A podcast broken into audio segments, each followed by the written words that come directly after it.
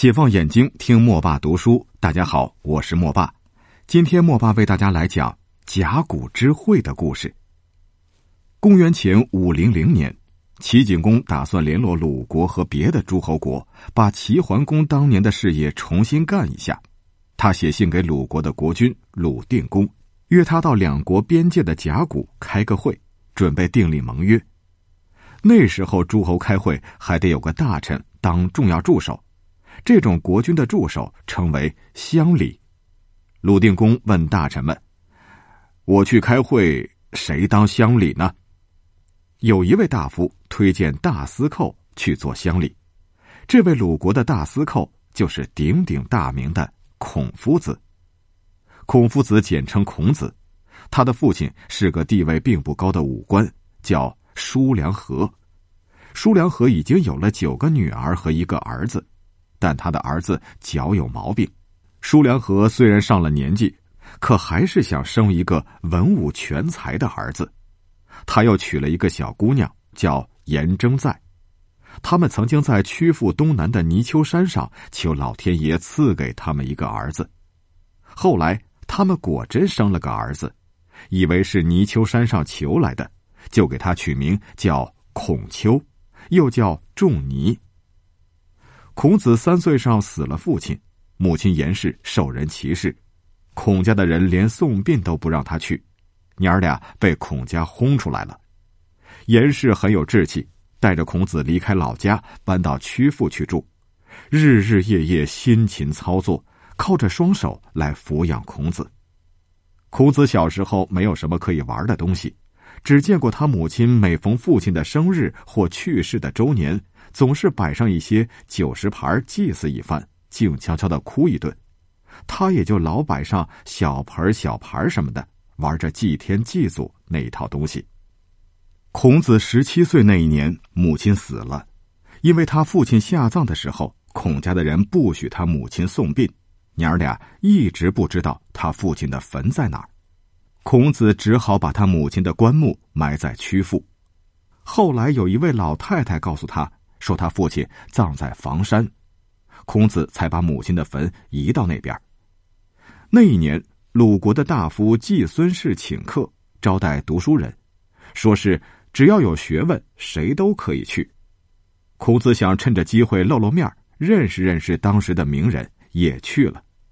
季孙氏的家臣杨虎瞧见了这位没有地位的青年人，就作威作福的骂了他一顿，还说。我们这儿请的都是知名人士，你来干嘛？孔子只好红着脸，别别扭扭的退了出去。他受了这番刺激，格外刻苦用功，一定要做个有学问、有道德修养的名士。他住在一条叫达巷的胡同里，学习六艺，就是礼节、音乐、射箭、驾车、书写、计算六门课程。这是当时一个全才的读书人所应当学的六种本领，所以叫六艺。达巷里的人都称赞他，说：“孔丘真有学问，什么都会。”而孔子呢，很谦虚的说：“我会什么呀？我总算学会了赶大车。”孔子在二十六七岁的时候，担任了一个小小的职司，叫成田，工作是管理牛羊。他说：“我一定要把牛羊养得肥肥的。”果然，他所管理的牛羊都很肥壮，又繁殖的快。后来，他做了韦吏，干的是会计的工作。他说：“我一定要把账目弄得清清楚楚。”果然，他的账目一点不出差错。孔子快到三十岁的时候，名声大了起来，有人愿意拜他为老师，他就办了一个书房，招收学生。贵族学生、平民学生，他都收。过去只有给贵族念书的官学，孔子办了私学以后，贵族独占的文化教育也多少可以传给一般的人了。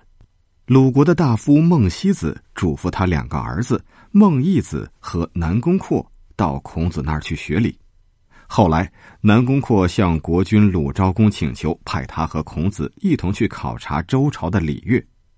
鲁昭公给了他们一辆车，两匹马和仆人，让他们到周朝的都城洛阳去。那一年，孔子正好三十岁，他特地送了一只大雁给老子作为见面礼，向他请教礼乐。老子姓李，名丹，年纪比孔子大得多。他见孔子向他虚心求教，很喜欢，还真拿出老前辈的热心肠，很认真的教导孔子。孔子在三十五岁的时候，鲁昭公被大夫季孙氏轰走了。鲁国的三家有势力的大夫孟孙氏、叔孙氏、季孙氏互相争权，鲁国闹得很乱。齐景公正想继承齐桓公做一番事业，孔子就到了齐国，想实现他的理想。齐景公待他很客气，也许还打算用他。他先探听探听晏平仲的意见。晏平仲固然很佩服孔子的人品和学问，可是两个人的主张不同，合不到一块儿去。晏子对孔子的态度是恭敬他，可是不接近他。齐景公到底没有用孔子。孔子在齐国待了将近三年，又回到了鲁国，他把全副精力放在教育事业上。他的门生之中，成就最高的就有七十二人，他们老师和门生之间好像一家人那么亲密，大伙儿对孔子非常尊敬，把他当做他们的父亲一样。到了公元前五零一年，孔子已经五十一岁了，他在鲁国做了中都宰，第二年他做了司空，又由司空做了大司寇。齐景公约鲁定公到甲骨去开个会。鲁定公就请大司寇孔子为乡里，准备一块儿到齐国去。孔子对鲁定公说：“齐国屡次侵犯我们的边疆，这次约会讲和也得有兵马防备着。从前宋襄公开会的时候没带兵车去，到了受了楚国的欺负。这就是说，光讲和平没有武力不行，请把左右司马都带去。”鲁定公听了他的话，请他去安排。孔子就请鲁定公派申巨须和乐齐两位大将带领五百辆兵车跟着上甲骨去。到了甲骨，两位大将把军队驻扎在离会场十里地的地方，自己带着几个随身的卫士，跟着鲁定公和孔子一同上会场去。开会的时候，齐景公有晏平仲当乡里，鲁定公有孔子。当乡里，举行了开会仪式之后，齐景公就对鲁定公说：“咱们今天聚在一起实在不容易，我预备了一种很特别的歌舞，请您看看。”说话之间，他就叫乐工表演土人的歌舞。一会儿，台底下打起鼓来，有一队人扮作土人模样，有的拿着旗子，有的拿着长矛，有的拿着单刀和盾牌。打着呼哨，一窝蜂似的拥上台来。鲁定公吓得脸都白了。孔子立刻跑到齐景公跟前反对说：“中原诸侯开会，就是要有歌舞，也不应该拿这种土人打扮的样子当做歌舞，请快吩咐他们下去吧。”晏平仲也说：“说的是啊，我们不爱看这种歌舞。”他哪知道这是齐国的大夫黎弥和齐景公两个人使的诡计，他们想拿这些土人来吓唬吓唬鲁定公，好叫他在会议上让些步。给晏平仲和孔子这么一说，齐景公也觉得怪不好意思的，就叫他们下去了。黎弥躲在台下，叫这些土人上去之后，等他们一动手，自己准备在台下带着士兵一起闹起来。没想到这个计策没办到，只好另想办法。散会以后，齐景公请鲁定公吃饭。正在宴会的时候，黎弥叫了一班抹粉擦胭脂的乐工，在齐鲁两国的君臣跟前唱着下流的歌曲，表演下流的动作，侮辱鲁国的君臣。气得孔子拔出宝剑来，瞪圆了眼睛，对齐景公说。这种下贱人竟敢戏弄诸侯，应当办罪，请贵国的司马立刻把他们杀了。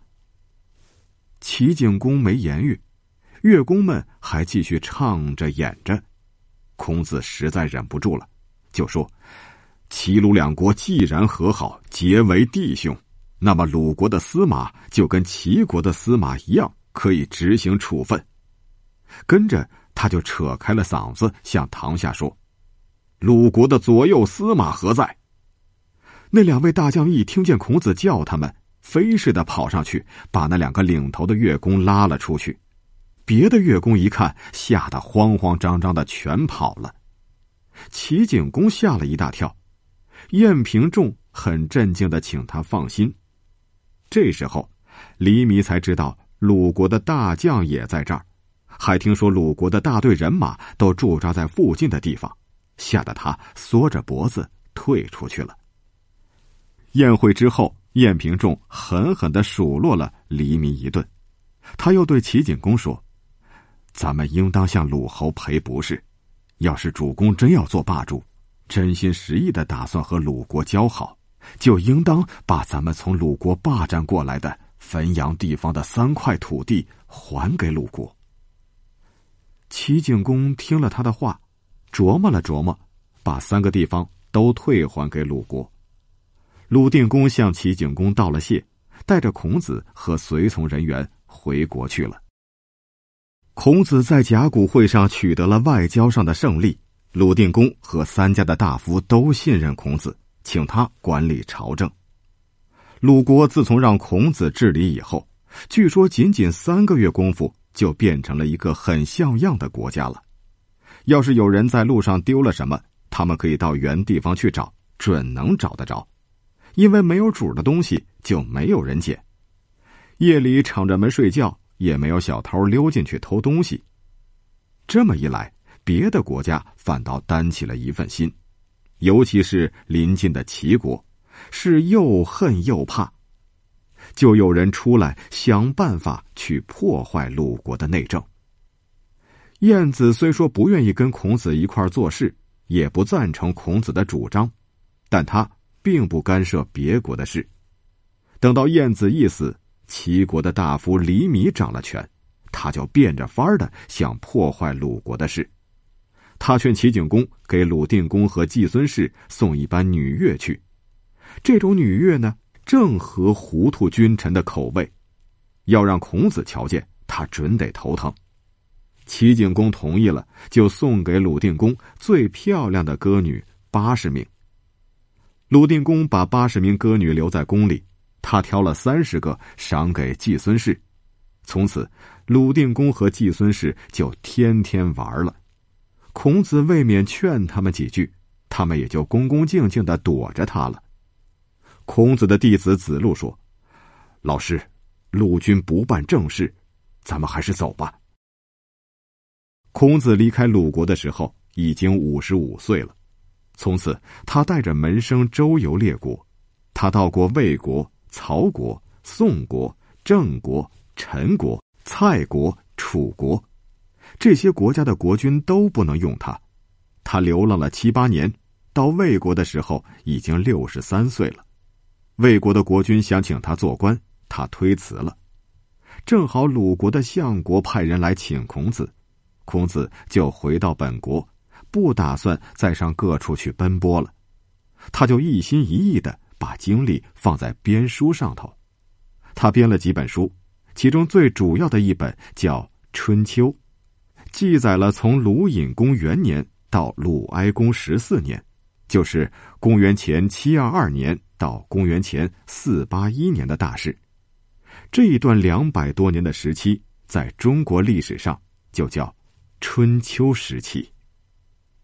好了，今天莫爸就先为你讲到这里，谢谢你的收听。